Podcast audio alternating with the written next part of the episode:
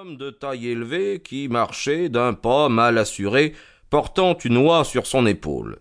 Comme il atteignait le coin de Goodget Street, une dispute s'éleva entre cet individu et un petit groupe de gamins. L'un de ceux-ci jeta par terre, avec son bâton qui lui servait d'arme défensive, le chapeau de l'homme, puis, lançant le bâton, brisa la fenêtre de la boutique qui se trouvait derrière lui. Peterson se précipita au secours de l'étranger, mais l'homme, effrayé du désastre dont il était cause, et voyant un individu en uniforme s'avancer vers lui, laissa tomber l'oie, prit ses jambes à son cou et disparut dans le labyrinthe de petites rues qui se trouvent derrière Tottenham Court Road. Les gamins, de leur côté, avaient fui à l'aspect de Peterson, de sorte qu'il resta maître du champ de bataille et en possession des trophées de la victoire sous la forme d'un chapeau bossué et d'une superbe oie de Noël. Trophée qu'il a assurément rendu à leur propriétaire.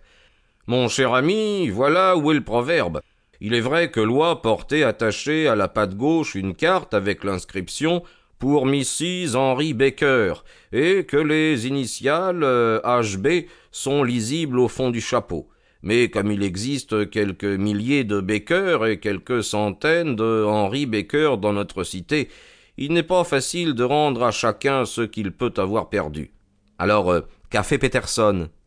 Il m'a apporté le matin de Noël le chapeau et l'oie pour flatter ma manie, car il sait à quel point j'aime à résoudre les problèmes, quelque insignifiants qu'ils paraissent à première vue.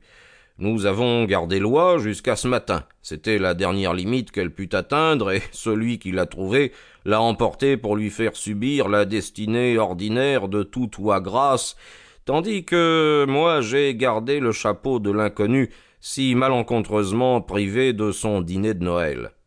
Mais n'a-t-il pas mis des annonces dans les journaux? Non. Alors quels indices pouvez-vous avoir sur son identité? Bien pas d'autres que ceux que nous pouvons déduire nous-mêmes. De son chapeau Précisément. Mais vous plaisantez. Euh, que peut vous apprendre ce vieux chapeau bossué Voici ma loupe. Vous connaissez mon système. Que pensez-vous de l'homme qui a porté ce couvre-chef? Je pris le chapeau, et après l'avoir tourné et retourné dans tous les sens, je me sentis fort embarrassé. C'était un chapeau melon en feutre dur et très ordinaire, absolument râpé. Il avait été doublé d'une soie rouge qui avait changé de ton. Il ne portait pas le nom du fabricant, mais, comme l'avait remarqué Holmes, les initiales HB étaient griffonnées sur un des côtés.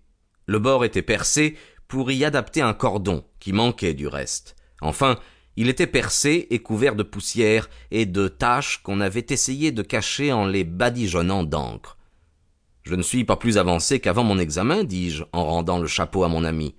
Vous êtes euh, très observateur, mais vous ne savez pas, au moyen du raisonnement, tirer des conclusions de ce que vous avez sous les yeux. Alors, dites-moi, je vous en prie, ce que vous pouvez déduire de ce chapeau. Holmes le ramassa et l'examina avec la pénétration qui était si caractéristique chez lui. Il est peut-être moins suggestif euh, qu'il aurait pu l'être, remarqua-t-il, et cependant j'en tire un certain nombre de déductions, dont quelques-unes seulement très claires, et d'autres basées sur de sérieuses probabilités. Il est évident que le possesseur de ce chapeau était extrêmement intelligent, et que dans ces dernières années il s'est trouvé dans une situation qui, d'aisée, est devenue difficile. Il a été prévoyant, mais l'est beaucoup moins aujourd'hui. C'est la preuve d'une rétrogression morale qui, ajoutée au déclin de sa fortune, semble indiquer quelques vices dans sa vie, probablement celui de l'ivrognerie. Ceci explique suffisamment pourquoi sa femme ne l'aime plus. Oh, assez, Holmes. Il a cependant conservé un certain respect des convenances, continua-t-il, sans paraître avoir entendu mon exclamation. C'est un homme d'âge moyen, qui mène une vie sédentaire, sort peu, et ne fait aucun exercice. Il graisse avec de la pommade ses cheveux grisonnants qu'il vient de faire couper. Voilà ce que l'observation de ce chapeau m'apprend de plus saillant.